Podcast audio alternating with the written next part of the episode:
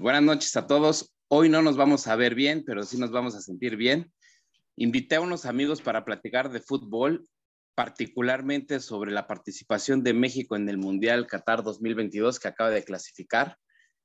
Mi idea de este, de este episodio es divertirnos un poco y expresar opiniones de gente que sabe mucho de fútbol, de gente que le gusta mucho el fútbol y que ojalá, ojalá este, este, estas ideas que seguramente van a, van a decir lleguen a oídos en donde pues, se, puedan ejecutar, si no hoy o algún día. La idea es, les voy a hacer dos preguntas, vamos a participar todos con alrededor de 10 minutos en dos rondas de 5 minutos cada una. Y les voy a pedir a cada uno que se presenten para que cada quien se eche, se eche flores. El primero sería mi amigo José Luis, Eder, Rubén, José Luis y yo. Las dos preguntas sobre lo que va, de lo que va a girar este episodio es, ¿pasaremos al quinto partido? ¿Y qué harías para que México alguna vez gane el Mundial? José Luis, Jomi, adelante. ¿Qué tal, mi estimado Alex? Muy buenas noches y gracias por la invitación, mi estimado Capitán Furia. Pues sí, eh, contento de estar aquí contigo y, muy emocionado de participar con, con todos estos personajes muy emblemáticos del fútbol mexicano, amigos entrañables y, camaradas de los fines de semana eh, con quienes tiramos patadas. Y, pues vámonos a lo que le truje Chencha, mi Alex. La verdad es que eh, yo, yo, considero y, me voy a remontar un poquito a la historia, Capi, si me lo permites. México en los mundiales. Vaya, no me quiero ir hasta 1990, eh, cuando pues, no participamos ahí por los cachirules, ¿no? De repente sabemos que por acá Eder o, algunos otros de los equipos domingueros pues, suelen, suelen caer en este tipo de prácticas y la verdad es que está bien, pero pues no a nivel profesional, pero vaya, en, en Italia 90 pues no participa México por los cachirules, me voy, me remonto a Estados Unidos 94, en donde México califica como primer lugar, pero cae en octavos contra Bulgaria en penales.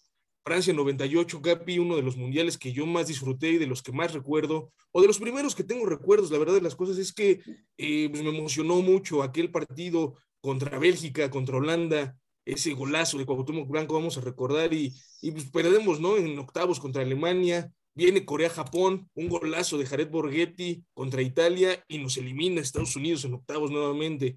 Alemania 2006, pues bueno, la, ilusión con Ricardo Antonio Lavolpe y nos elimina Argentina en octavos. Sudáfrica, repetimos la ronda, somos eliminados ahí por Argentina, nos morimos de nada por segunda ocasión consecutiva. Brasil, 2014, en donde pues, el Piojo Herrera realmente le, pone eh, una cara distinta a la selección mexicana, pero pues, de poco nada, ¿no? Con el famoso hashtag no era penal, nos fuimos otra vez en la ronda de octavos y Rusia, 2018, el antecedente más reciente, en donde pues Juan Cambios Osorio gana, gana a, Alemania, pero pues somos eliminados eh, por Brasil en los octavos, ¿no? Entonces, eh, yo, creo que ahorita se tiene mucha ilusión para este próximo mundial que se avecina, sin en cambio, eh, pues me muestro un tanto realista, no, no, no, lo, no vería como un pesimismo, a pesar de que mis colegas aquí en la transmisión van a atacarme por estos comentarios que son, que son una realidad, mi capi, porque la verdad es que México al día de hoy no tiene una identidad, eh, empezando desde el técnico, empezando por un técnico ajeno, un técnico que no conoce el fútbol mexicano, un técnico que no está familiarizado por más tiempo y por más proceso que se lleve al día de hoy con el osito bimbo, eh, realmente no, no tenemos esa identidad, no tenemos ese, ese juego como quizá en el, en el Mundial del 2014, ya lo platicamos, pues con el Piojo Herrera, ¿no? Se imprimió esa identidad al equipo. Entonces, ¿qué es lo que le hace falta a México? ¿Cómo podría ganar México un mundial? Pues la verdad es que eh, existe el talento, hay, hay jugadores de, envergadura dentro de la selección, hablamos de Chucky Lozano, hablamos de Raúl Alonso Jiménez, pero que realmente pues, no llegan en su mejor forma, ¿no? Eh, eh, Raúl fue muy bueno en, los últimos dos años, o, bueno, ya es, de tiempo atrás, pero lamentablemente la lesión lo mermó y viene, de más a menos, es una realidad. Héctor Herrera, que realmente con el Atlético de Madrid ha estado brillando los últimos meses, pero que tampoco es, un nivel que, que sobresalga. Eh, a quien yo veo mejor posicionado de alguna manera es al Chucky, que también en Rusia fue quien, quien más destacó. Sin en cambio, no, no lo veo, no lo veo ahí eh, conectado. La verdad es que lo veo eh, pues un poquito ausente en la liga, en la, en la Serie A italiana con el Napoli no lo veo conectado, incluso ahí jugándose la posición con Mateo Politano, con, con todo el equipo realmente dentro de Italia. Ha sido muy criticado el Chucky pues, por todo este tema de, de que es uno de los mejores pagados, pero es de los que menos hace. Entonces, eh, ¿cuál es mi predicción para México en el Mundial, Capi? Pues yo veo que contra Polonia podemos arañar quizá un empate, ¿por qué no? Veo Polonia muy fuerte, a pesar de que solo destacan pues dos o tres nombres, el portero, eh, me atrevería a decir ahí en su medio campo a Chesney, eh, perdóname, a este cuate de, la Serie se me, se me, pasa el nombre, Chesney es el portero, y por supuesto al delantero a, Lewandowski, ¿no? Que si tú te das cuenta, pues es la columna vertebral, va desde el portero, medio y delantero, este, Zielinski, perdóname, eh, pues que de esta manera pues va a ser difícil enfrentarlos, ¿no? Argentina, que es un hueso muy duro de roer, Argentina que viene con 14 mil partidos invicto, no ha perdido en la Conmebol, no ha perdido contra Brasil, no ha perdido contra Colombia, no ha perdido con selecciones muy fuertes y que realmente yo creo que México poco va a poder hacer en contra de ellos. Y Arabia Saudita, Capi, que la verdad no es una perita en dulce, no, no, todo lo vemos ahí como de repente eh, la manga bajo, eh, el, as bajo la manga que, puede sacar México, pero realmente no, no, no creo que sea una posibilidad. Entonces, yo auguro que México posiblemente pueda arañar un, segundo lugar, pueda llegar nuevamente a octavos, pero aguas, aguas, aguas y refrescos, porque en octavos se viene Francia, y si en una de esas la arma, en cuarto se viene Inglaterra, ¿eh? entonces cuidado ahí, yo creo que va a ser un partido, va a ser un, torneo entretenido, va, a ser eh, un torneo pues bastante llamativo, pero realmente veo pocas posibilidades para que nuestra selección mexicana pueda hacer algo por todo eso que te planteo, una falta de identidad, una falta de fútbol y los rivales a los que nos vamos a enfrentar, que por supuesto no son, no son nada fáciles, Capi. Entonces, es mi punto de vista, no sé qué opinan mis compañeros al respecto. Eder, adelante.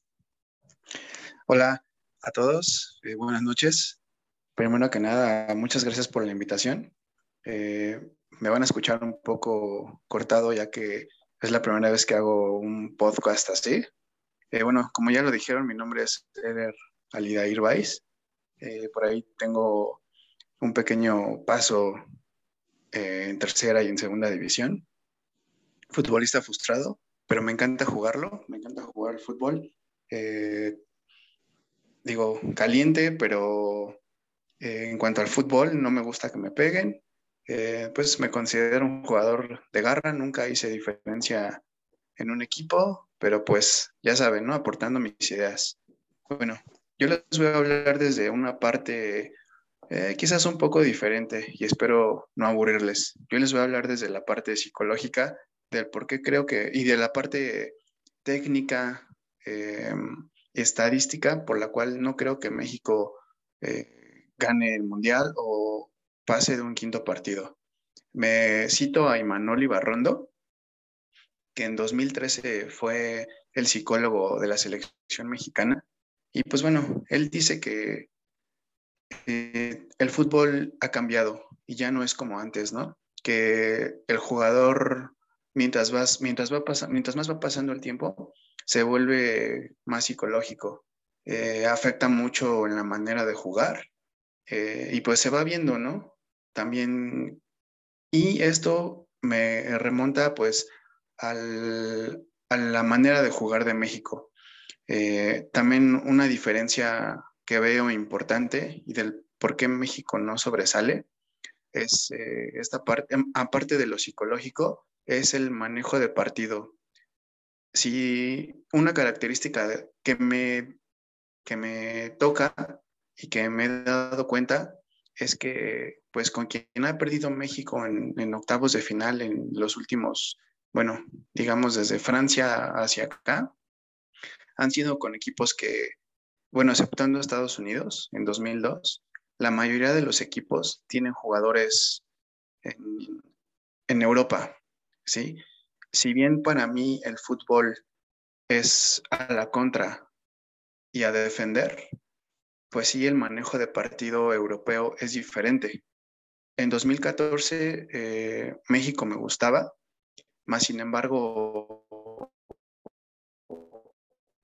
el manejo de partido, yo estoy seguro que si, si, México se hubiera ido a la larga, pues lo hubiera perdido por el manejo de partido. Ese, ese manejo de partido que tienen los equipos europeos y que manejo de partido que viene siendo pues en gran parte psicológico, que creo que si bien los mexicanos lo tienen, pues no como un como lo manejan los europeos. Entonces creo que hay una gran diferencia de por qué eh, México no creo que gane un mundial. Si bien, bueno, estamos en, creo que en el último mundial en el que se va a jugar este eh, como los últimos, como ha, como ha venido siendo los últimos años. Este, pues bueno, el, mundial en México, por ahí estaba leyendo algunos eh, comentarios que pues va a ser prácticamente un circo, ¿no? Que van a ser no sé cuántas elecciones. ¿Por ahí alguien sabe de cuántas elecciones son? Sé que se van a adicionar varias, pero sí, o sea, creo que es el, formato tradicional, ¿no? El último que, se está jugando, creo que se están hablando más de adicionar 12 a 16 elecciones a lo que tradicionalmente se, se, maneja a día de hoy. Sí, bueno, a mí me parece que eso, eso ya va a ser un circo, ¿no? Y meramente es por, por el dinero. Y también, eh, pues bueno, también sí creo que el Mundial es ganable, pues es un torneo de siete partidos. Por ahí si traes una buena racha, formas un buen equipo, creo que un Mundial es ganable para quien sea. Eh, pero pues también, bueno, repito, ¿no? Viene también desde la parte psicológica. No creo que esta vez México también vuelva a pasar de más de un quinto partido por el cruce, ya sea que le toque Francia que le toque Dinamarca. Este, creo que Dinamarca anda muy bien, eh, trae jugadores muy buenos. Si no me equivoco, en la Eurocopa llegó a, creo que ganó el tercer lugar, si no me equivoco, ¿no? O estuvo en semifinales, me parece. Sí, llegó lejos. Selecciones como Dinamarca, República Checa dieron la campanada. Eh, incluso Suecia, la propia Suecia, que llegó lejos también. Sí, bueno, y bueno, repitiendo, si bien creo que es ganable un, torneo de un torneo de, esa magnitud, eh, sí creo que hay ciertos factores que permiten que tú ganes y en este caso, para mí el importante, pues es el técnico, el táctico psicológico, ¿no? Que creo que México, como lo dijo mi compañero José Luis, creo que le hace falta un buen parado. Creo que en los últimos partidos nos hemos dado cuenta eh, cómo el manejo de que Manadá y Estados Unidos exhiben a México totalmente. Y pues, ¿qué te esperas con un Francia, no? ¿Qué te esperas con un Dinamarca, que esperas con Inglaterra. Este, Eder, se escucha un poquito entrecortado. Vamos a ponerle pausa tantito contigo y en lo que arreglas ahí te acomodas y nos brincamos con, con Rubén. Adelante, Rubén. Hola, buenas noches. Este, pues primero, gracias por la invitación. Y creo que Creo que todos los mexicanos, o en su mayoría el 80% de los mexicanos detrás de una pantalla siempre somos directores técnicos, ¿no? Y se nos hace eh, muy fácil emitir muchos juicios eh, sin, sin, sin, un objetivo específico. Sin embargo, la pasión nos gana y, como buen mexicano y como buen amante del fútbol, eh, podemos criticar muchas de las formas o de los o de los parados de los equipos de la selección en especial, de, de nuestros jugadores, de nuestros compatriotas, pero, pero algo sí que me gustaría destacar y que lo, lo comentó Eder ahorita, es que eh, el fútbol, desde mi punto de vista hoy, pasa sí mucho por lo psicológico. ¿A qué, voy? Porque la mayoría de, de la preparación física del futbolista es la misma en cualquier parte del mundo eh, hoy en día los preparadores físicos eh, y la medicina deportiva, eh, la nutrición que tienen, es muy, muy, muy igual en cualquier parte del mundo. Esa es la realidad. Eh, las, los proyectos que, se, que tienen los equipos, las pretemporadas que levantan. Eh, ese, ese, trabajo físico es, es, es, muy igual para cualquier jugador.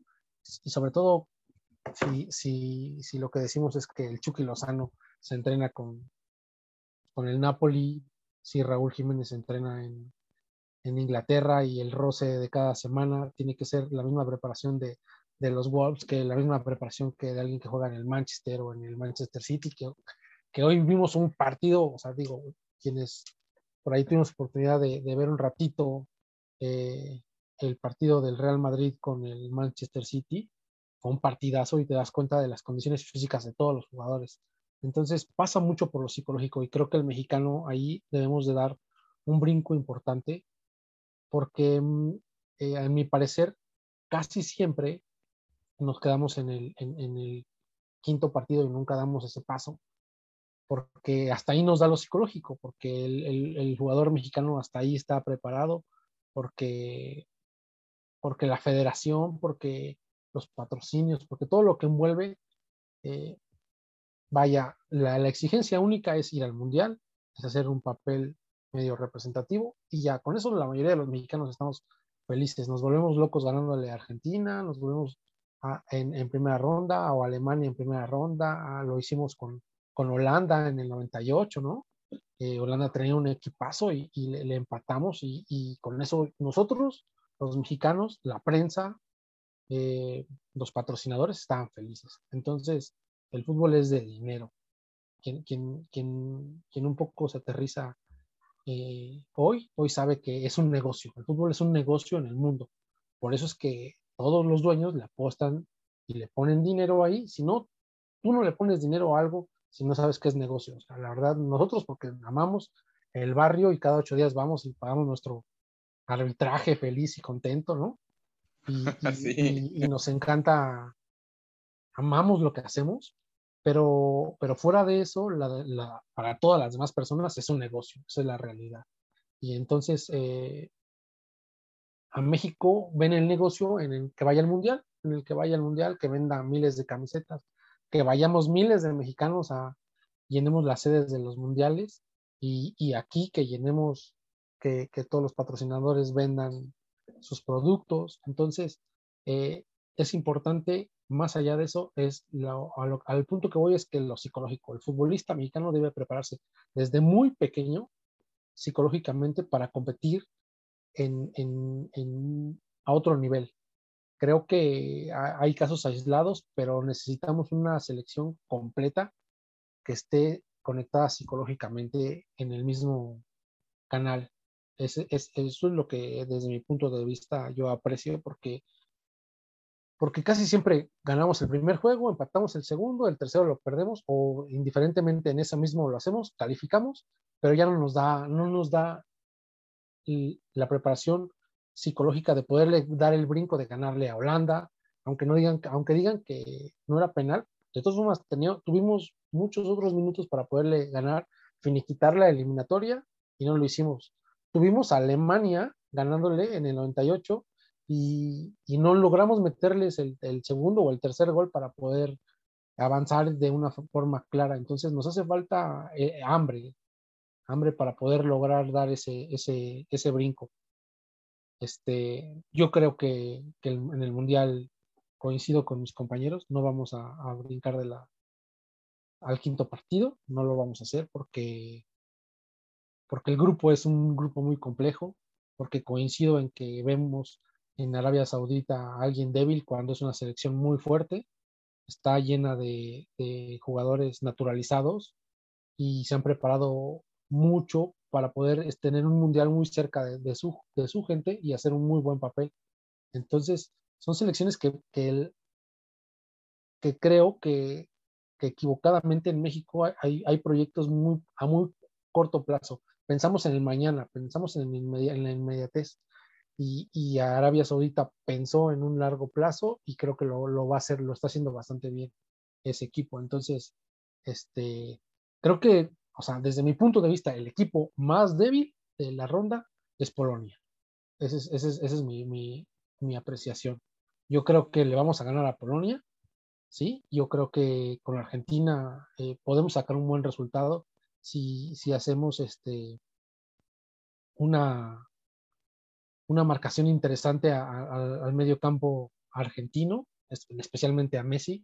El, el 70 o el 80% de los goles que hace Argentina se derivan de las piernas de Messi, ya sea asiste, lo mete, lleva la marca. Entonces, es importante que le ejerzamos una, muy buena marca a Messi durante el, encuentro en el Mundial. Eso nos va a ayudar a tener un muy buen resultado. Eh, hace días, eh, para los que amamos el fútbol y lo vemos el fútbol mexicano, estaba, estaba leyendo una, declaración que hace el, el Jimmy Lozano antes del partido de Necaxa Tigres, donde, donde Necaxa le ganó a Tigres y dio el campanazo de, la jornada anterior, porque se dio cuenta que los goles de Tigres en el 70% pasaban por los pies de Guiñac. Lo anularon, le puso una marca personal y le dio la vuelta a Haití y Necaxa le ganó, le sacó el resultado a Tigres, ¿no? Le hizo un parado muy táctico y creo que ese es un claro ejemplo de que México puede hacer con un parado táctico como el que se inventó Juan Cambios Osorio eh, con Alemania, un parado inteligente, un parado, este, un, juego de tú a tú, donde yo creo que nuestros contenciones no tenemos mucho problema ahí, la contención en México está muy bien cubierta. Edson ha hecho un muy buen trabajo durante toda la eliminatoria y lo viene haciendo en su equipo en el Ajax. Eh, creo que Herrera, coincido, ya son sus últimos partidos, pero debe sacar esa casta pues creo que podemos ahí, ahí hacerle el fuerte a Alemania. Sin embargo, creo que vamos a tener problemas con Arabia Saudita, eso es la realidad. Arabia Saudita y Argentina. Pero el siguiente cruce es la muerte, como dice mi compañero, es, Inglaterra o es Francia, ¿no? Eso es lo que creemos en el papel. Entonces, ahí sí, yo creo que va a estar muy, muy complejo eh, ganar esa eliminatoria. Francia es un equipazo y Inglaterra, no se diga, ¿no? La mejor liga del mundo, eh, pese a quien le pese, hoy es la inglesa y, la mayoría de sus jugadores juegan en la liga inglesa. Entonces, eh, creo que no, no, definitivamente, con tristeza lo digo, México no va a brincar al quinto partido. Tenemos que empezar hoy un proceso diferente y, si quieres lo, hablamos un poquito más tarde en la siguiente pregunta, en la siguiente intervención, de acerca de lo que deberíamos estar haciendo para poder pensar en, en avanzar yo creo que este proceso ya está por, por, concluir. El Tata va a ir al Mundial, nos va a dejar en el cuarto partido y, le van a dar las gracias. Esa es la realidad. Adelante, José Luis Olmos. Hola, buenas noches. pues yo soy José Luis Olmos. Yo soy igual que mis compañeros, futbolista de corazón mi mayor arrepentimiento es no haberlo intentado cuando todos creían que yo podía hacerlo. Pero bueno, el fútbol me gusta mucho y desde hace muchos años me gusta más jugarlo que verlo. Y aquí es donde vamos a entrar un poquito, no sé si en polémica con lo que platicaban ahorita mis compañeros, pero yo creo que lo que... ¿Cuáles eran tus preguntas, Al? Me acuerdo de una, pero no de la otra. Pasaremos al quinto partido y la segunda es, ¿qué harías para que México alguna vez gane el Mundial? Bueno, en la primera yo coincido con los demás, no vamos a pasar. Yo, como bien comentó este Rubén, el fútbol es un negocio. Entonces, eh, viendo a los rivales que vamos a tener, mm, yo creo que el rival más débil es este, Arabia, pese a que tienen varios naturalizados y todo, yo creo que es como de estos equipos de barrio que empiezan a formar y yo creo que en esta ocasión no va a pasar, pero yo creo que en los siguientes mundiales nos va a dar este, una sorpresa. Y, este, y creo que el partido más importante para la selección mexicana va a ser contra Polonia. Si le ganamos a Polonia, escuchaba que decían que empate, yo creo que si, no le ganamos a Polonia no, no, no vamos a calificar, no va, no va a pasar nada. De ahí el siguiente rival sería Argentina, Ahí, este, bueno, ya contesté tu primera pregunta, que es, ¿crees que México va a pasar? La verdad es que no. Dudo que llegue hasta el cuarto. ¿Y qué haría para cambiarlo? Pues yo creo que ahí coincido con algunos, que es la mentalidad, ¿no? Este, tomando un poquito lo que decía este, Holmes, el tema de la historia, eh, no sé si me la pasé viendo algunos videos hace un par de días donde decían que la selección mexicana, la mejor selección mexicana era la de la Volpe. Y empecé, pues, por estadísticas y todo, pues parece que sí, pero ahí es donde está una mentalidad muy pobre que tenemos en México. En ese momento el mejor jugador de México era Cuauhtémoc Blanco y no se lo llevaron.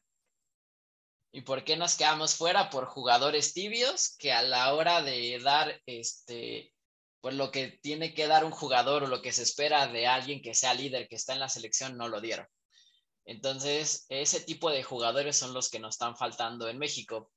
Eh, otro tema de por qué no creo que pasemos, hoy en día no hay un líder en México. Como bien comentaron, no sé si vieron el partido, eh, no el último contra Estados Unidos, el anterior y contra Canadá. Incluso Canadá yo creo que va a dar una sorpresa. No, hace muchos años yo hasta decía, no, pues me voy a ir a vivir a Canadá porque como su selección es mala, me van a naturalizar y ya juego, ¿no? Hoy en día hasta este morrito ya está pensando en irse a Canadá.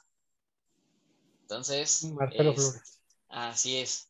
ahí es donde empiezas a ver otro tipo de mentalidad, ¿no? Que es porque, o sea, a esa edad todavía no te decías que quieres, pues ya, no manches, ¿no? O sea, si no te gusta, pues llégale. Pero en el fútbol mexicano, este, bueno, perdón, en México un tema muy importante es que somos muy conformistas. ¿Por qué? Porque, la, como bien decían, el 80-90% de los mexicanos les gusta el fútbol y dicen que lo aman. Pero aceptamos este, resultados mediocres. La verdad es que de todos los equipos, no sé, ustedes díganme uno que lleve varios años jugando súper bien, pues no. El Cruz Azul, ¿cuánto tiempo llevó? Yo creo que la final contra el América fue comprada. Y aún así, los aficionados del Cruz Azul, ninguno exigió. Pero cuando llega la hora de los mundiales, sí tenemos como la esperanza. Y la verdad es que yo, yo me sumo, ¿no? Porque yo soy, trato de ser muy objetivo, pero a la hora de ver los partidos, pues siempre esperas que gane México, ¿no? O incluso en competencias internacionales, pues le vas a los mexicanos. Pero bueno, retomando un poquito el tema que les decía de la mentalidad, este, algo que no me escuché, no me gustó escuchar es uno que digan, ay, es que, no sé si escucharon, pero el, el portero este pendejo que dijo, ay, vamos contra México, ¿qué papá? No, man, yo iría, yo iría a pegarle. Entrada, sí. La que yo tuviera le iría a dar un madrazo. Para que al menos. Quebrarle los tobillos al Dibu. A quebrarle los tobillos al Dibu. No, porque por supuesto. una patada en la manita para que se le quite. Claro. Pero porque, porque nos duele la verdad. Es que, él, celebró que le tocó un rival fácil. Por eso, eso Tienes razón, o sea, creo que tienes razón, o sea, o el coraje, pero pues es, la realidad. Lo que más duele es que tú vas con el alma y los jugadores que están ahorita, pues no, no lo ven así. Entonces, retomando tu tema, yo creo que es un negocio. Y, ah, por ejemplo, un jugador al que yo creo que de 10 años para acá es el mejor de México es Carlos Vela. Y ahí no voy a entrar en debate con nadie. pero este, de hecho lo critican mucho, yo creo que es muy inteligente. Él dijo, pues el fútbol para mí es un trabajo. Es dinero para los demás. Yo no me voy a ir a desgastar a la selección donde les valgo madre, donde se empiezan a pelear que si hago no, si hago bien las cosas me critican, si no las hago me critican. Él ahorita está en Los Ángeles, yo creo que se lleva un billetote, está tranquilo, pero yo creo que es el mejor jugador de hace de pues, de 10 años para acá, ¿no? O sea, por todo lo, por todo lo que, lo que aportó incluso este, el último mundial que jugó. Y de ahí, este, hablando de mentalidades, también me aventé los videos de cuando México fue campeón en el 2006, fue la sub-17 la primera que ganó. Sí, ¿no? O sea, empiezas a ver el proceso que llevaron, o sea, la mentalidad que traían todos y a lo más triste es cuántos de esos jugadores, incluso de la siguiente camada que fue bicampeón, ahorita están en la selección. No les duele ver a Giovanni Dos Santos con todo el talento que tiene, toda la, o sea, de verdad, el güey, o sea, ni, no manches, jugaba un montón, lo empiezas a ver cuando salió de ese mundial en el Barcelona. Es más, hubo hasta dos partidos donde Messi ya estaba ahí y Giovanni lo opaca. O sea, de que le dan el balón a él, se le atraviesa Messi, se lo quita y gol. No sé si lo vieron, no se acuerden, pero me gusta hacerlo así. Entonces, este, yo creo que lo que cambiaría es esa mentalidad, ¿no? Porque hoy en día los jugadores que están, eh, pues como alguien que ha estado mucho tiempo en el fútbol, la verdad es que no tuve la fortuna de jugar en, un, en una escuela o en algún equipo, lo mío fue más de barrio, pero conozco, tengo primos y gente que sí jugó ahí y pues la verdad es que siempre le dan preferencia a los que tienen dinero. Entonces, la mentalidad pobre está en que se decimos que amamos algo y a la hora de, pues de aprovecharlo, pues siempre nos vamos por la fácil, ¿no? De, ah, pues este güey tiene varo, vamos a dejarlo pasar. Este, la que yo creo que es uno de los peores jugadores que ha habido mucho tiempo, siempre estaba en la selección. Ahorita estaba revisando y dicen que está convocado entre los 30 para antes de irse al Mundial el Chaca. Yo creo que es de los peores laterales que hay en México y no se llevaron al de, al de Pumas, que yo creo que es de los mejores laterales derechos que hay ahorita. Y este, pues así podríamos seguir hablando. Entonces, si me preguntas qué haría para cambiar, yo cambiaría la mentalidad. A mí lo que siempre me gustó de jugar fútbol y todavía me gusta es cuando yo veo a alguien que juega bien, es, pues me emociono, ¿no? Porque entonces es como me puedo medir. Y aquí la mentalidad es, ay, nos va a tocar contra Francia, no manches, es que son campeones. Y la verdad es que tristemente ahorita pues no tenemos para pelear. Recordando estos últimos dos partidos que les dije de Canadá y Estados Unidos, la media, Herrera no podía ni agarrar el balón, se daba la vuelta. Es más, no sé quién era el otro medio que estaba ahí, que estaba súper fundido y no se lo sacaron hasta el minuto 70 entonces, ahí yo creo que sí, o sea, hablando de preparación y todo, no debería de haber diferencia, pero yo creo que todo está en la mentalidad, ¿no? O sea, si de verdad te quieres preparar y quieres competir contra los mejores, pues deberías de intentarlo y no se le ve a nadie, no se le ve a nadie el hambre. Y es más que nada, pues, son morritos que empiezan a tener dinero y como nadie los preparó mentalmente, pues ahí está, no sé si han visto la historia de la momia, el del bicampeón, él, él, incluso lo platica, dice, yo ya me sentía campeón, yo ya no iba a entrenamientos, yo ya me iba de fiesta, yo ya todo, y ahorita creo que acaba de entrar como auxiliar técnico de un equipo de segunda, algo así. Entonces, ese tipo de mentalidad son las que nadie nos prepara y la que no tenemos, porque en realidad decimos futbolistas, pero deberían de ser atletas de alto rendimiento como lo es en otros países, ¿no? Que cuánto dinero no le dan a los chinos, a los eh, de Estados Unidos, todo el mundo para prepararse, ahí es donde se le debería de invertir, pero pues, desgraciadamente no, no se le hace. Esa es mi opinión, estimados Muchas gracias. Gracias, gracias, José Luis. Bueno, yo les platico un poquito de mí en, en, en cuanto al currículum futbolístico. Eh, de chavito jugué seis meses en una escuela de Chivas no me fui a, Guadalajara, nos, invitaban a, jugar allá, a, internarse, no quise. Eh, jugué el torneo de barrios junto con José Luis, eh, junto con José Luis igual, José Luis Olmos ganamos los interpolitécnicos cuando íbamos en la vocacional. Este, jugué alguna vez en, la, en el Internado México contra exprofesionales toda mi adolescencia la jugué en, el Sindicato Mexicano de Electricistas y jugamos en una filial también del Atlante. Entonces, una vez que saben un poco de mí de, en el aspecto futbolístico, les voy a responder a las preguntas. Pasaremos al quinto partido, por supuesto que no. Yo creo que México puede ser en los demás como la novia tóxica que la ves, la ves y siempre te, te arrastra, te trapea, pero ahí está. Si lo ves, hace algunos años me prometí ya no ver los partidos por la decepción que, que tenía yo de que perdieron el mundial, pero pues al, al, siguiente mundial ahí estaba yo viendo los partidos en la madrugada. Entonces, pues contra Argentina no hay nada que hacer. O sea, haciendo un poquito alusión a Rubén, marcar a Messi sería lo mejor que podría, podríamos hacer, pero México no trae nada. O sea, yo ya los vi jugar y no traen nada. O sea, talento hay entre, entre los jugadores, pero no hay nadie que tenga los pantalones como un García Aspe, como un Cuauhtémoc Blanco, como un Jorge Campos, que ya, ya, son, son viejos. No sé si las generaciones los ubiquen bien, pero no, no veo a nadie que tenga esa, ese, ese liderazgo, como incluso lo dijo José Luis.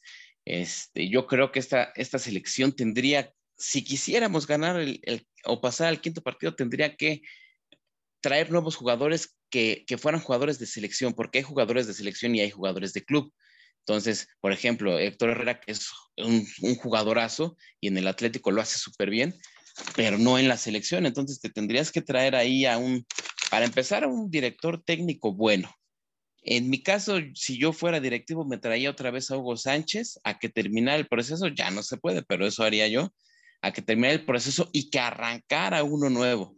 Ahora, dice José Luis Olmos y dice Rubén que el fútbol es un negocio, por supuesto que lo es, pero yo me pregunto, ¿a poco no es negocio o no sería un buen negocio que te traes a la última camada de los olímpicos que quedaron en muy buen lugar? Te los traes a todos y a lo mejor los refuerzas con algunas estrellas o, pseudoestrellas de aquí de la, de la selección. Harían un papelazo, por ejemplo, Alexis Vega, el de las Chivas, que es un jugadorazo, pero de, de, de, repente lo ves en, en, las Chivas, no lo manejan bien y no hace, no hace nada.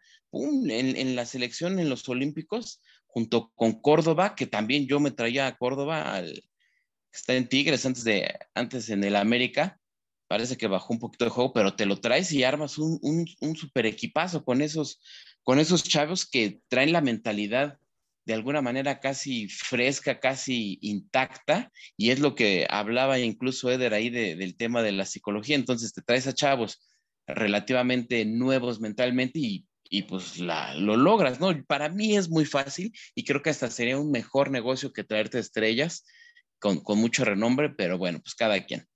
¿Qué haría yo para que México alguna vez gane el Mundial? Pues haría algo muy parecido a lo que hizo Jorge Vergara.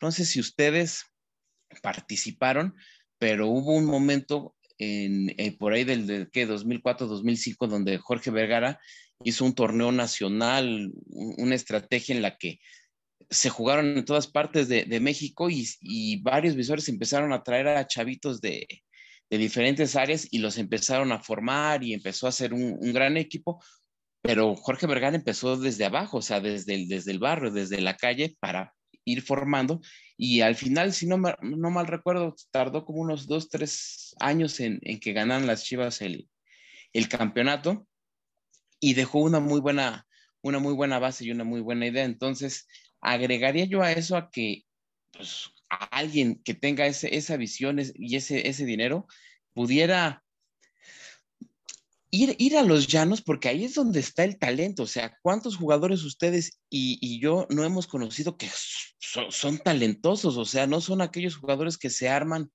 o que se forman en, en, una, en una escuela y que aprenden a ser buenos jugadores, pero hay cuates que lo traen. O sea, yo recuerdo ahorita el caso de un, un vecino de allá por donde yo vivía en Iztacalco, que jugaba muy bien y el, el cuate, este, pues nadie lo, lo supo llevar, nadie lo, lo, orientó, no terminó en malos pasos, pero pues casi, casi andaba por ahí. Entonces, un proceso formativo así estaría súper genial.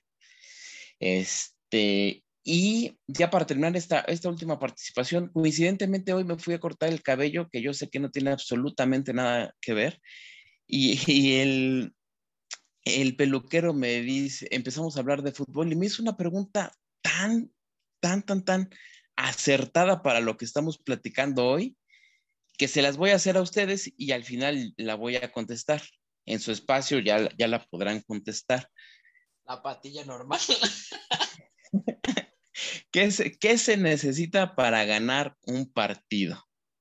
Entonces, con esto termino yo mi, mi, primera participación y le damos micrófono a José Luis para que termine de de contarnos lo que él ha pensado sobre este tema.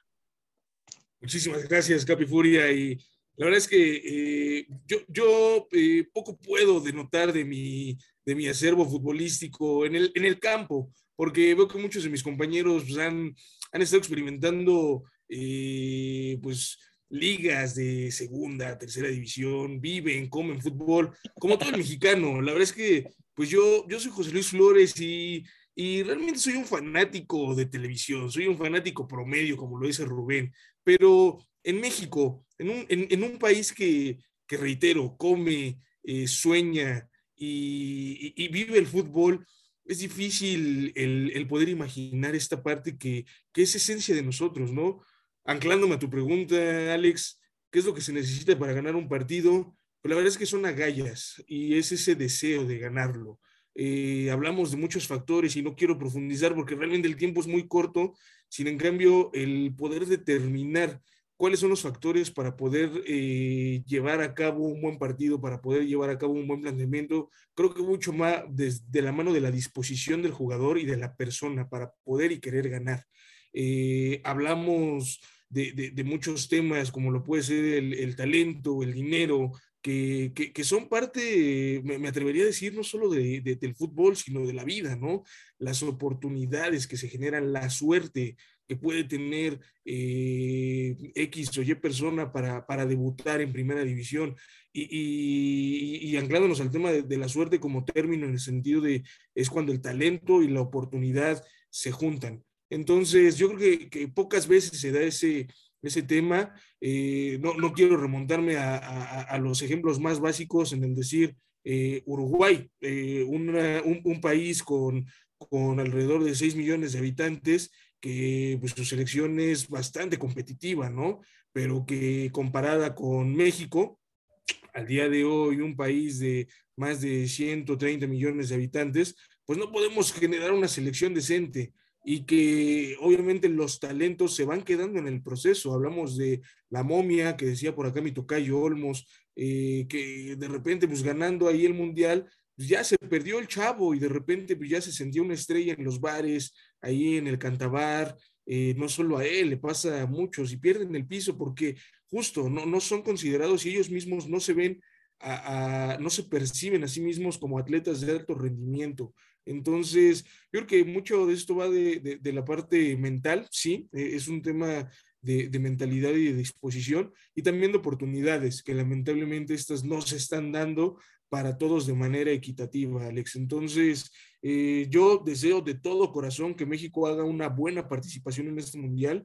Como aficionado, como mexicano, lo, lo, lo siento, porque la verdad es que sí, voy a seguir viendo a la novia tóxica. En noviembre me voy a levantar y voy a ver a la decepción mexicana jugar contra Argentina, jugar contra Polonia a las 10 de la mañana, ahí robándole un poquito a la chamba, porque pues me voy a aventar esos partidos, ¿no? Pero, pero lamentablemente no creo que, que, pueda hacer esto una diferencia. ¿Y, ¿Y, qué haría para pasar el Mundial? Como lo mencionaba Rubén y, y, el propio Eder, yo creo que enfocarse en un tema de proceso, desde las elecciones, a lo mejor es un tema trillado y no quiero sonar a cliché, pero sí me gustaría que esto fuera visto eh, desde las entrañas, ¿no? Dar la oportunidad a toda esa gente de barrio, a toda esa gente que, que nosotros hemos conocido indistintamente en, una cancha, en el parque, en un torneo, eh, los sábados por las mañanas, los podemos ver y sabemos eh, que estos puede ser mi primo, puede ser mi hermano, puede ser mi vecino, y, que de alguna manera pues, siempre caemos en el, en el mismo tema, ¿no? Me chingué la rodilla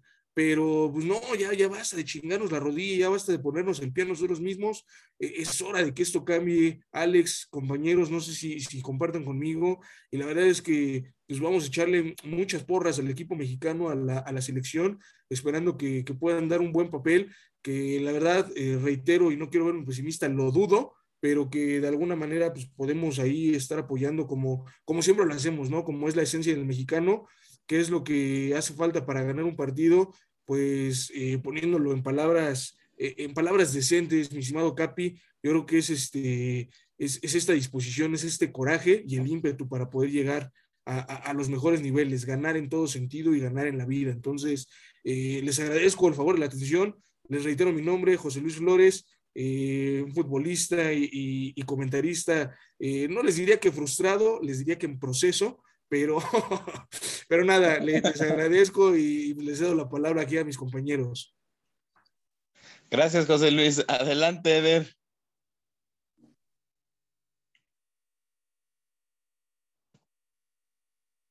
Eder. Está en mute.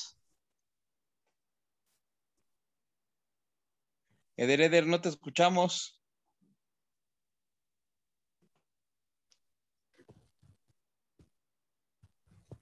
Eder, Eder, ¿nos escuchas?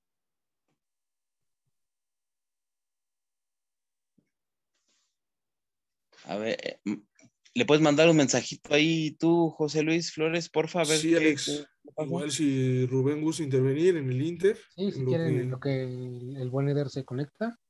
Adelante. Eh, mira, eh, para contestar la, segunda pregunta que, nos, nos, pusiste en la mesa, de qué, qué necesitamos para poder trascender, ya no hablar del quinto partido, sino hablar de un sexto, octavo, llegar a la final, ¿no? Eh, para mí, eh, yo, yo no voy a, ir como muy al grano. Lo primero sería anteponer lo deportivo por lo económico. ¿Por qué? Eh, les, voy a, les voy a dar mis razones. Porque hoy en México deja más dinero ir a jugar la Copa Oro que la Copa América. Deja más dinero ir a jugar la, la CONCACAF que ir a jugar la Libertadores, donde nosotros necesitamos más roce, eh, tener rivales de mejor calidad, eh, encontrar mejores refuerzos para el fútbol mexicano. Eh, ese, ese, sería, o sea, ese, ese, sería un punto básico, ¿no? Regresar, de, que México regresara a la Libertadores, que México regresara a, a la Copa América, donde hay mejor calidad de fútbol. Otro punto importante para mí es reducir las plazas de extranjeros. Creo que tenemos, seguimos teniendo muchos extranjeros en nuestros equipos. Eh, estaba escuchando el partido de América Tigres del fin de semana y no había uno, un solo mexicano en el partido, un solo jugador de la Ciudad de México en el partido de, de Tigres América. Cuando América es un equipo que es de la ciudad, ¿no? O sea, así de grave. En la Ciudad de México más o menos vivimos 20 millones de mexicanos y no había uno solo. ¿Qué quiere decir? Que, las plazas de extranjero le están topando mucho a los, a los chavos.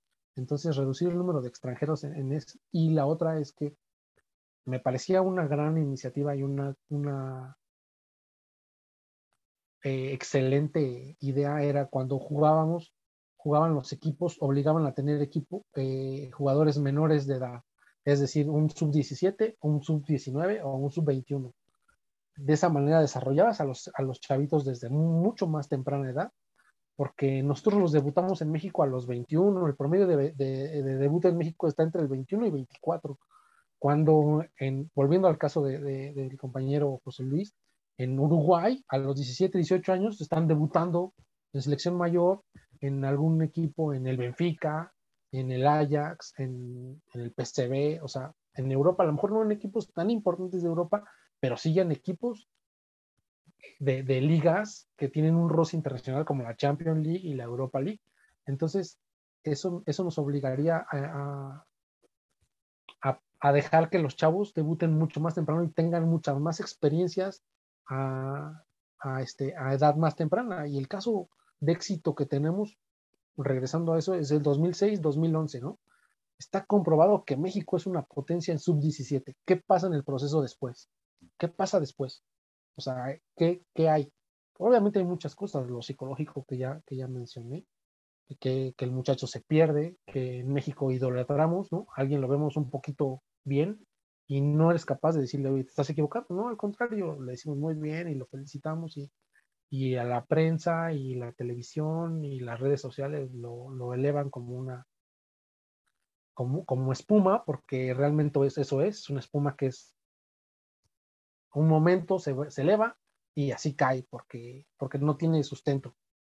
Entonces necesitamos trabajar con lo psicológico, pero necesitamos trabajar mucho el tema de las fuerzas básicas, de darle, de darle seguimiento a, eso. Está claro, insisto, está claro que somos una potencia, ¿no? Nos ven como una potencia en los mundiales sub-17, sub-20, no se quieren encontrar a México. Está claro que Brasil no quiere encontrarse a México en los sub-23. O sea, en, la, en, la, en en, en los Juegos Olímpicos, ¿no? Todo el mundo sabe que somos.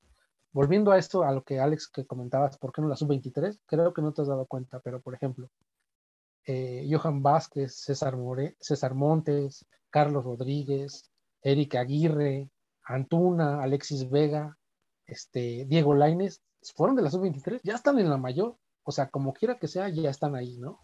Entonces creo que a lo mejor ahí, ahí como que lo, no, nos lo han disfrazado, tal vez, pero si te das cuenta ya está ese brinco generacional. Ah, hablando de eso, creo que es importante recalcar que Estados Unidos no fue al Mundial pasado porque tuvo un proceso de jugársela con los muchachos. Canadá no fue al Mundial pasado porque tuvo un proceso de jugársela con los chavitos. Las eliminatorias anteriores las han jugado con, con menores y las han jugado con, con sus con los que hoy están, ¿sí? Con los que tenían 17, 18, 19, que hoy tienen 23 y 24, que hoy nos pasan por encima y nos vuelan. Entonces, es eso, es anteponer lo económico por lo deportivo. Ese es mi punto de vista para que México trascienda. O sea, no puede ser que, Uruguay o Argentina no tienen, tienen mucho, mucho menos cantidad de habitantes y, nosotros nos estamos peleando por Marcelo Flores, que si se va a Canadá, ese, o si no, porque no lo llevamos al Mundial, ah, cabrón, que se vaya. El que quiera jugar en México, eso es importante. El, que quiera jugar en México tiene que saber que la, la playera de la selección es la que él se quiere poner, no la que le dé más o la que se lo lleve ahorita. O sea, se equivoca el muchacho desde mi punto de vista y se equivoca quien le haga caso. Pero de eso se trata hoy, del negocio, el negocio de, ah, ¿cuántos, cuántos seguidores tendrá Marcelo Flores en, Instagram? ¿Cuántas playas nos ayudará a vender? ¿Será importante que nos lo llevemos? ¿Habrá un patrocinador? ¿Quién lo patrocina? ¿Nike o Adidas? Ah, no, Adidas. Adidas patrocina la selección.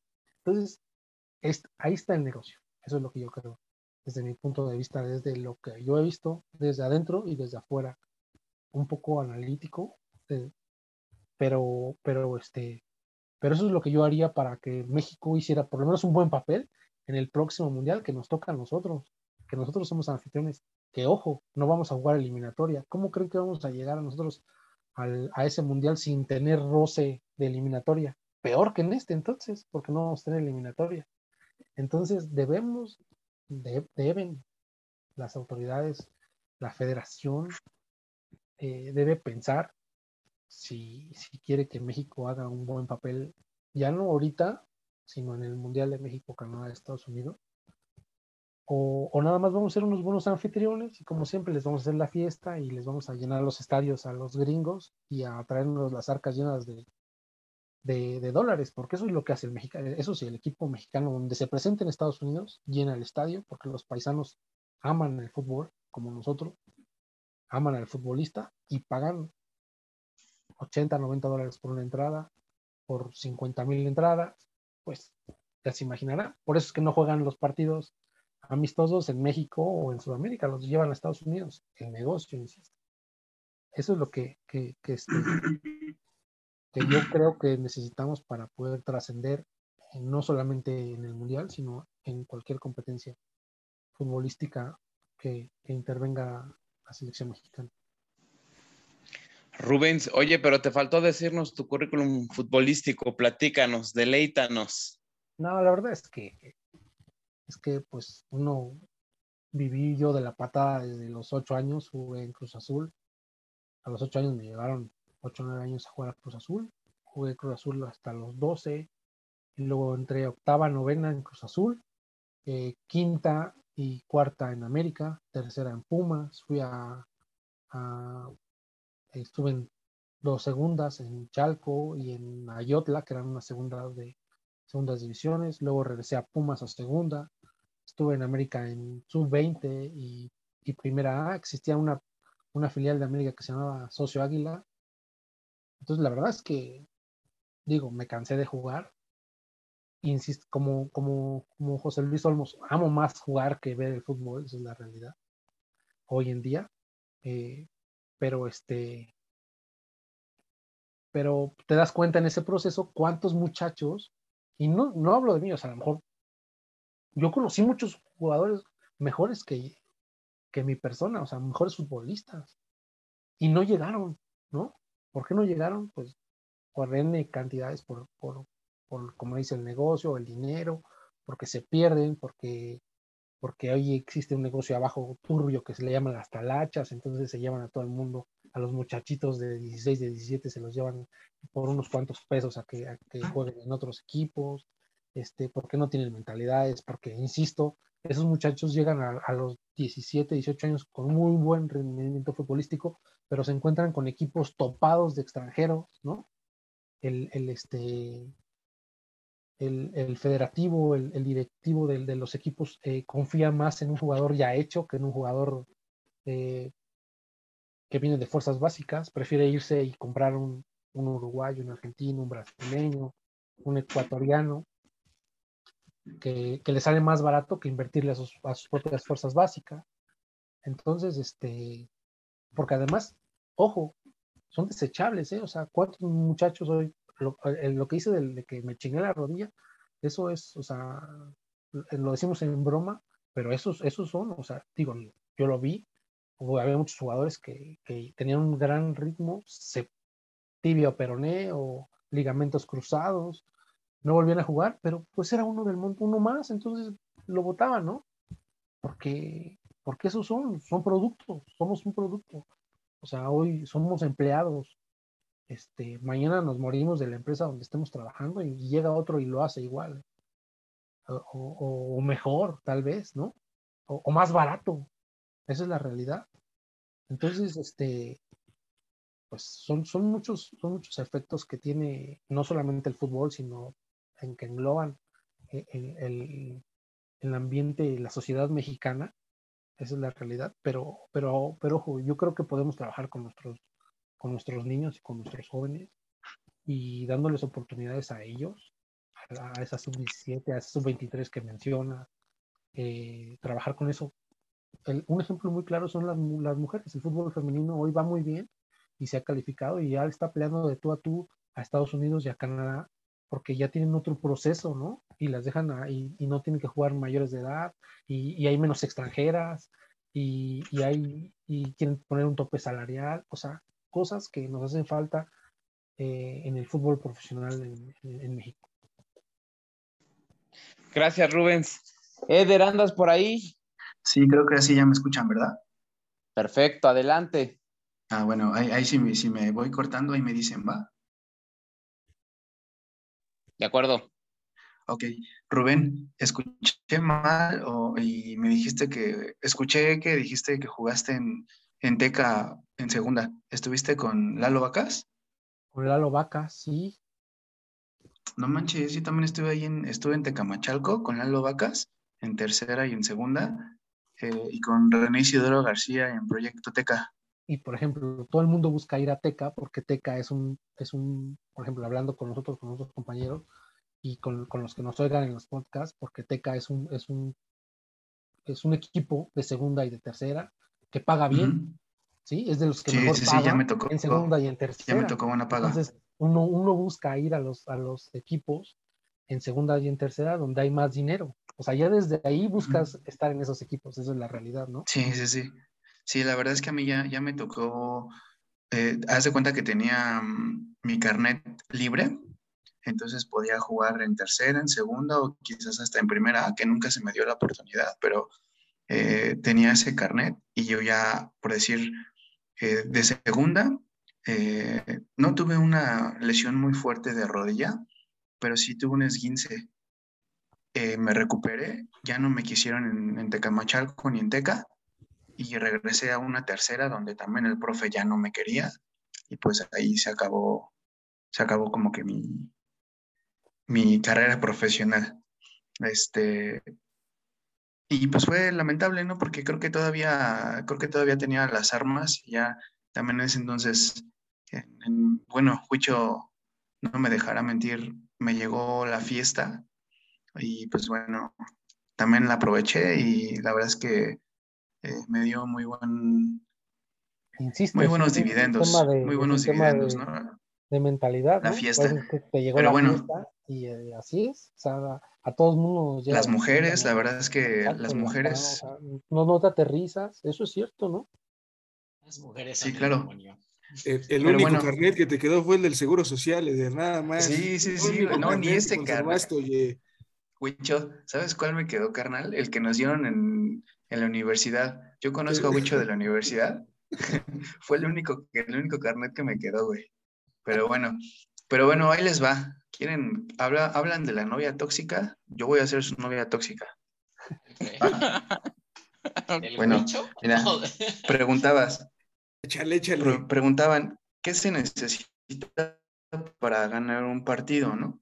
Bueno, creo que para ganar un partido de un mundial se necesita un buen parado. por ahí a mí no me gustó mucho el comentario que todos hacían o que todos hacen, que HH eh, en el Atlético de Madrid eh, juega muy bien y en la selección juega mal. Lo malo es que en la selección juega como un contención a la contra, como si fuera eh, un 5. Entonces, pues ahí se pierde. Él al uno contra uno no le sabe. ¿Sí? Entonces, por ahí creo que deberíamos ver esa parte del parado, cómo es que juega México. Creo que HH se podría eh, manejar más como, no sé, como una especie de 10 atrás del, em, pues sí, como un creativo y creo que serviría mejor, ¿no? La verdad es que a mí de contención no me gusta nada. La verdad es que eh, también esa parte en la que Edson Álvarez se mete como un defensa tampoco no me gusta porque se, creo que se desaprovecha su salida, ¿sí? Y pues bueno, esto en cuanto a qué se necesita para ganar un partido, pues un buen parado, un, partido de mundial, un buen parado. Ahora, creo que Messi ya no es el mismo de antes, creo que él ya no hace la diferencia en la selección argentina, pero sí creo que hay un, eh, Argentina tiene un muy buen equipo que lo va a demostrar en el mundial. Eh, también por ahí, no se equivoquen, Olmos, no te equivoques, Rubén, no te equivoques, Wicho, no te equivoques. Alex, no te equivoques. este, que, veamos muchos jugadores que tienen talento y que lleguen, no quiere decir que lo van a hacer. Y en este caso estamos viendo a Córdoba. Córdoba está nada de, de por ahí estaba leyendo y va a salir la, la, noticia, no sé qué tan real sea, que lo quieren regresar al Necaxa, porque al chavo no lo aguantan en Tigres como, como lo corrieron de América por ser un literal una diva, como lo pueden correr de Tigres. Tiene mucho talento y el que haya llegado no quiere decir que va a triunfar. ¿Y cuántos conocemos, no? Así, el Gulit Peña, este, no sé, a, mí me suena mucho el tema de este chavo de, las chivas, el, el, chicote. Véanlo, créanme, créanme los, los movimientos que tiene tácticos en, en un equipo. El chavo es muy bueno aunque se vea hacia la hacia ¿Cuál chavo? Atacando, tiene 27 años, por amor, ¿cuál chavo? Por amor de Dios. Atacando, atacando, atacando, defendiendo, véanlo, es muy bueno. Yo no lo voy a las chivas. Véanlo, ese chavo tiene un futuro, pero no lo saben llevar. O sea, y, creo que está perdido porque en cuanto cambie de equipo, ya sea el Mazatlán, por ahí estaba escuchando que lo quería el Mazatlán o que no sé quién más lo quería, pues el chavo se va a tirar al, al vicio y se va a perder. Entonces, no nos equivoquemos, amigos. Que un jugador llegue no quiere decir que la va a Creo que se necesitan por ahí muchas cosas. Tengo la oportunidad de tener a, no sé si le suena Javier Saavedra, que jugó, en, jugó la eliminatoria para el 2002. ¿Alguien, ¿Alguien lo recuerda? No, no, no, no lo recuerdo. Un lateral, ¿no? ¿No? Lateral. Sí, Javier Saavedra. Sí, ya.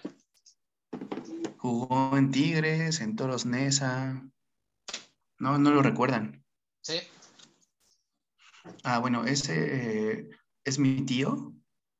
Sí, él se fue muy chavo, pero siempre aquí en el barrio, soy de, no sé si, bueno, soy de aquí del barrio de Tepito, eh, siempre se ha manejado que su hermano y hasta el día de hoy el señor tiene como, bueno, también es mi tío, tiene como, tienen como 54 años y hasta el día de hoy el señor es un, es un mago, juega súper bien, ¿sí?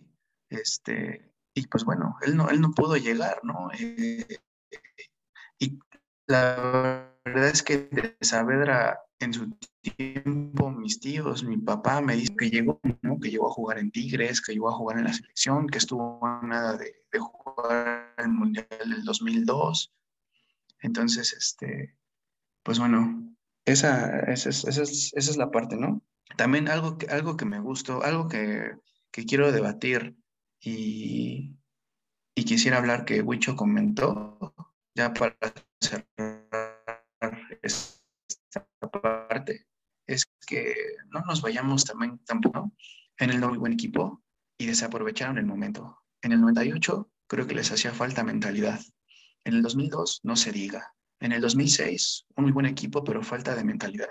Entonces, Huicho, ¿por qué esas elecciones no aprovecharon su momento?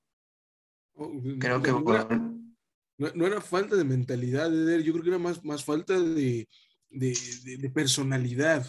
Eh, la mentalidad y obviamente yo creo que nadie va a competir un mundial sin el afán de querer ganarlo, ¿no? Sin el afán de competir.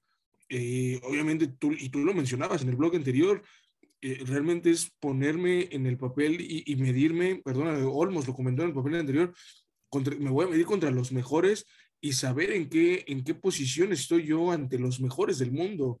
No, no, no hablamos de un tema, eh, creo yo, de capacidades ni, ni de mentalidad, sino de, de, de, realmente de asumirte como parte de un equipo competitivo, como eh, está muy dado ese tema, pero realmente el creer que puedes ganar, porque ahorita vamos contra selecciones muy, muy fuertes, pero el, el entusiasmo no supera uh -huh. la realidad. Entonces, eh, okay. yo, yo, creo que va más por un tema de, de, de poder creer real, realmente en las capacidades que se tiene como equipo y, y, y, de poder traducirlo en liderazgo dentro de la cancha, porque al día de hoy, ¿quién es el líder que está dentro de la cancha? O sea, a, a tal grado que se tuvo que llevar a cinco mundiales a Rafael Márquez y se tiene que volver a llevar en este mundial ya con 50 años el señor, porque no tienes otro líder que te lleve de la mano al equipo. Entonces, a, ahí yo sí difiero contigo. Ok, pues sí. Pues bueno, pues sí, mira, yo otro, otro pequeño tema que me gustaría dejar, y voy a hacer una última pregunta, porque creo que es importante. En la preparación física en el mundo, creo que desde hace 10 años, para todos los equipos es la misma. Entonces, creo que el ganar un partido sí pasa mucho por lo táctico y por lo mental, por lo mental, más que por lo físico. ¿Sí? Y bueno, eh, mi última pregunta, y se la dejo a la que sigue. ¿A quién pondrían, estando en los momentos, a Alexis Vega o al Chucky Lozano? Tomando en cuenta que el Chucky Lozano está revolucionado al 100, que ya lo tienen medido y que Alexis Vega está, pues, la está rompiendo, ¿no? Me parece un jugador muy bueno. Pero este señor de, del, director del director técnico de México, pues creo que sabemos a quién va a meter y creo que va a meter solo en ciertos momentos a Alexis Vega. ¿Ustedes a quién pondrían, amigos? Este, pues bueno, muchas gracias por el espacio y ahí les dejo la pregunta. Yo pondría al Chucky Lozano. No, ¿qué te pasa, Olmo? El Chucky. Ah, ¿Te crees? Claro. Adelante, José Luis Olmos. Va, pues contestando tu pregunta, voy a, a comentar otra, otro video que vi hace poco. Este, yo creo que para ganar un partido, este, pues ya conforme vas creciendo, yo sí les voy a comentar que en mis épocas pasadas, pues me gustaba pelear, ¿no? Ya soy una persona diferente. De hecho, yo. Hoy dejarás de ser amigo del Huicho, ¿eh? A mí me encantaba así pelearme y decirnos de cosas, y, pero en la cancha, bueno, también me tocó afuera, ¿no? Pero eso es otro tema. Pero este, estaba viendo una entrevista que tuvo Faitelson con el escorpión dorado. y obviamente tocaron el tema de Cuauhtémoc. Y hubo una anécdota que me gustó que dijo Faitelson. Dijo: Estábamos en un partido, creo que era América Pumas. Cuauhtémoc Blanco iba a tirar un centro y todavía se dio el tiempo para voltear, me vio y me dijo, chinga tu madre. o sea, en un partido, en un clásico, para que tengas la frialdad de ver quién está ahí, hasta él lo dijo, la verdad es que fue muy sorprendente, ¿no? Entonces yo creo que en, el, en los juegos de barrio, la verdad es que no es como que yo sea el más experto en eso, pero pues sí me tocó, ¿no? Jugar ahí con que te amenazaban y de hecho jugamos en un equipo, ¿te acuerdas, Ale? Que la verdad es que si la tocaba más de, o sea, daba dos toques al balón, me, nos pateaban. Ahí, sí. este, salto del agua. Y este, yo creo que ahí es donde sacas la garra, porque ya cuando ves a estos jugadores tibios, pues es donde dices, no, pues no, o sea, no es que no tengan, no sé si es barrio, no tienen la inteligencia. Yo creo que el fútbol es de personas inteligentes, decían este, que no jugamos la Libertadores hay que recordar esos partidazos del Chivas, del Cruz Azul, ¿no? Ahí, ¿qué nos faltaba? Pues cómo son los de los esos equipos lo que llamamos cancheros. ¿Por qué? Porque van y te pegan y ya te desconcentraste. Si no sabes concentrarte y no sabes jugar, pierdes. O sea, yo creo que, que todo está en la cabeza. A mí siempre me dicen que voy a pegar, pero pues yo creo que en los deportes de contacto la intimidación es bastante importante. Entonces, el, el partido pasado este, me regañaron porque le, dio le pegué a un contrincante, me dijo, los caballeros van y se disculpan. Yo le dije, no, yo quiero que sepa que le pegué y la próxima vez que vaya a agarrar el balón, que voltee a ver si no voy a, atacarlo, porque yo creo que así debería de ser, ¿no?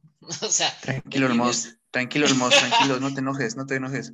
Te tienes que meter en la cabeza de los otros oponentes porque es lo que hizo el portero este, es como dicen Messi. Yo también creo que Messi ya no está en su prime, pero aún así todos dicen, pues es que es Messi, y ahí tocando un tema que tal vez se puedan debatir, yo creo que la mentalidad de Cristiano Ronaldo, Cristiano Ronaldo no tiene el talento de Messi, pero vean la edad que tiene y el cabrón siempre se cuida y quiere ser el mejor y es un líder dentro de la cancha. O sea, él no va y pierde y se va a esconder. En cuántos equipos no ha jugado y siempre ha demostrado lo que es, ¿no? O sea, sin quedarse en un solo equipo, pero bueno, ese es otro, ese tema será para después, yo creo. Pero sí, yo creo que para ganar un partido necesitas este, inteligencia, un parado táctico y este, pues yo creo que el liderazgo es un tema muy importante. Como bien menciona, se han tenido que llevar a Rafa Márquez. No sé, ya no, en el último mundial ya no podía ni correr, o sea, ya, y lo siguen metiendo, es más guardado, ya no aguanta los partidos y ahí lo quieren meter. Entonces, eh, falta alguien que de verdad tome ese papel y nada más este, un comentario más, es Edson Álvarez. En el 2018 creo que salió en el ranking de los peores jugadores y a este mundial llega como uno de los mejores jugadores, ¿no? O sea, no solo de México, sino en su equipo. Entonces yo creo que esa mentalidad que tiene, y eso es algo que, que se debe de aplaudir. Y sí, ya también creo que tu chicote no, ¿eh? no tiene ni futuro. No sé si lo tuvo, yo creo que a los 19, pero ahorita a sus 27 ya no. No, es que el chavo, el, chavo, el chavo estaba, el chavo estaba perdido. Pues lleva tres partidos. Pero es que, en serio, ¿eh? Es, que lleva tres partidos, pero pues así es como. Y bueno, yo creo que otro, otra mentalidad que también, este, si recuerdan, casi nadie le puso importancia cuando México ganó los Juegos Olímpicos en el 2012. Ah, claro. O sea, yo creo que yo soy americanista y me gusta cómo juega Ochoa, pero yo creo que. ¿Cómo se llama ese portero que jugó? Corona. A Corona, yo creo que nunca le dieron la oportunidad y eso también es un tema de que, pues, es dinero, ¿no? O sea, Ochoa vende más playeras que Corona. Pero no olvidemos a Corona cuando lo tomó prestado el Cruz Azul. Los partidazos que se aventó en la Libertadores. Yo también le voy a dar un pinche cabezazo, pero bueno. Gracias, Ale. Eh, gracias por el espacio que nos dieron para platicar de algo que amamos mucho. Y ya nada más para retomar, también, como dijiste, ganamos este, a nivel vocacional, pero también yo fui campeón a nivel este, superior en, en, el Interpolitécnico. De lo que más me arrepiento es no haberme ido a la selección de allá. Pero bueno, gracias y hasta la próxima. Bueno, pues ya nada más entonces termino yo mi participación. Estamos en la parte final ya del episodio contestando rápido a la pregunta de Eder, ¿a quién pondría a Alexis Vega o al Chucky? Pues depende de, la estrategia y de con quién se esté, este, jugando y, lo que quieras hacer para poder ganar. Y me regreso a lo que les decía cuando me fue a cortar con el cabello. La pregunta que les hice fue, ¿qué se necesita para ganar un partido? Yo le contesté, pues, si, si no lo mismo que ustedes, pues algo muy parecido. Y me dijo el señor, no, no, no es eso. Es meter más goles que el rival. Ahí está, ahí está, ahí está, ahí está, meter goles. Eso es lo más sencillo. Para ganar un partido se necesita meter goles. ¿De qué otra manera vas a ganar el partido? Pues, si, no metes goles, pues no importa si eres inteligente o no, necesitas meter un gol, claro. Muy, muy bien, mi Rubens. Y entonces me hizo la siguiente pregunta. ¿Cómo metes goles? Puta, pues otra vez pinches 5 o 10 minutos atinando y puta, ¿cómo? ¿Qué estrategia? Eh, parado, este, psicológico.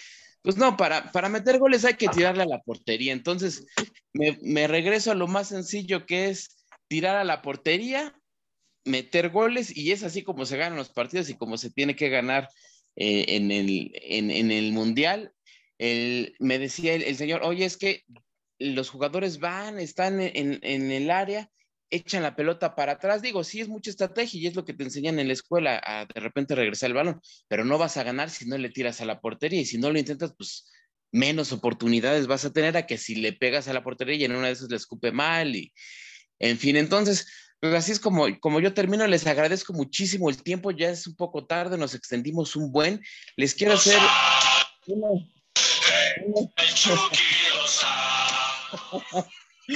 les quiero hacer una invitación para grabar otro episodio cercano a, cuando, no quiero decirlo, pero cuando eliminen a México, si están de acuerdo, o si quieren antes, pues ya nos organizamos. Eh, ya nada más. Sí, antes sería, antes sería bien.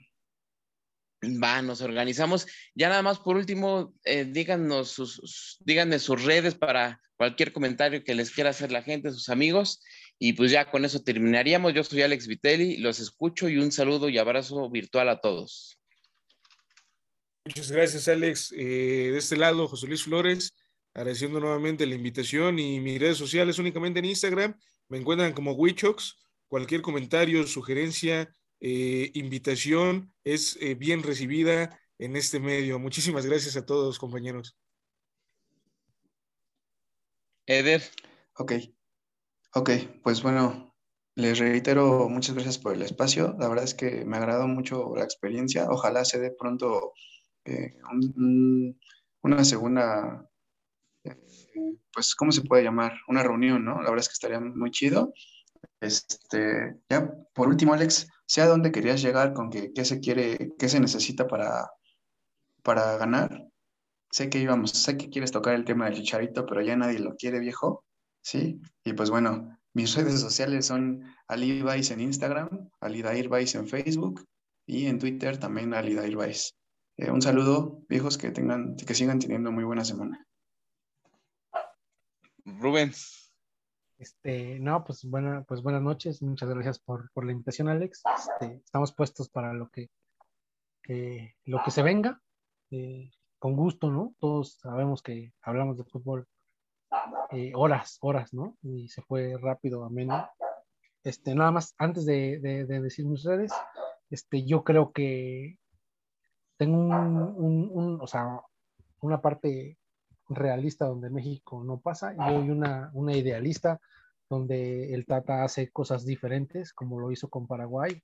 A la mera hora convocó otros jugadores, eh, hizo otro parado. Eh, yo creo que él es el primero que le quiere ganar a Argentina. Entonces tengo un, un, sueño y creo que lo hacemos muy bien en el Mundial, es la realidad. Ojalá se cumpla. Pero este, pero bueno, te dejo mis redes, es arroba rubasgol en Instagram y en Twitter, arroba rubasgol. Gracias, Rubens. José Luis Olmos. Este, pues yo espero que sí. Ya el último que convoque a Carlos Vela. Ya, con eso la armamos. yo, este, mis redes sociales en Instagram, Olmos Quintana. Y creo que en Facebook es R9 Quintana. Si me quieren seguir, pues ahí estoy. Siempre publico tonterías y también agradezco el espacio. Y pues siempre es un placer hablar de fútbol, ¿no? Y perdón, no soy violento, solo quiero decirte. Me gusta el juego rudo. Soy Alex Vitelli, me encuentras en Instagram como Alex Vitelli85. Miquel Arreola, si nos estás escuchando, por favor, haznos caso. Tenga, contrátame, por favor. Tengo 36 y quiero jugar, aunque me pagues poquito. Un saludo a todos. Adiós. Bye. Bye. Bye.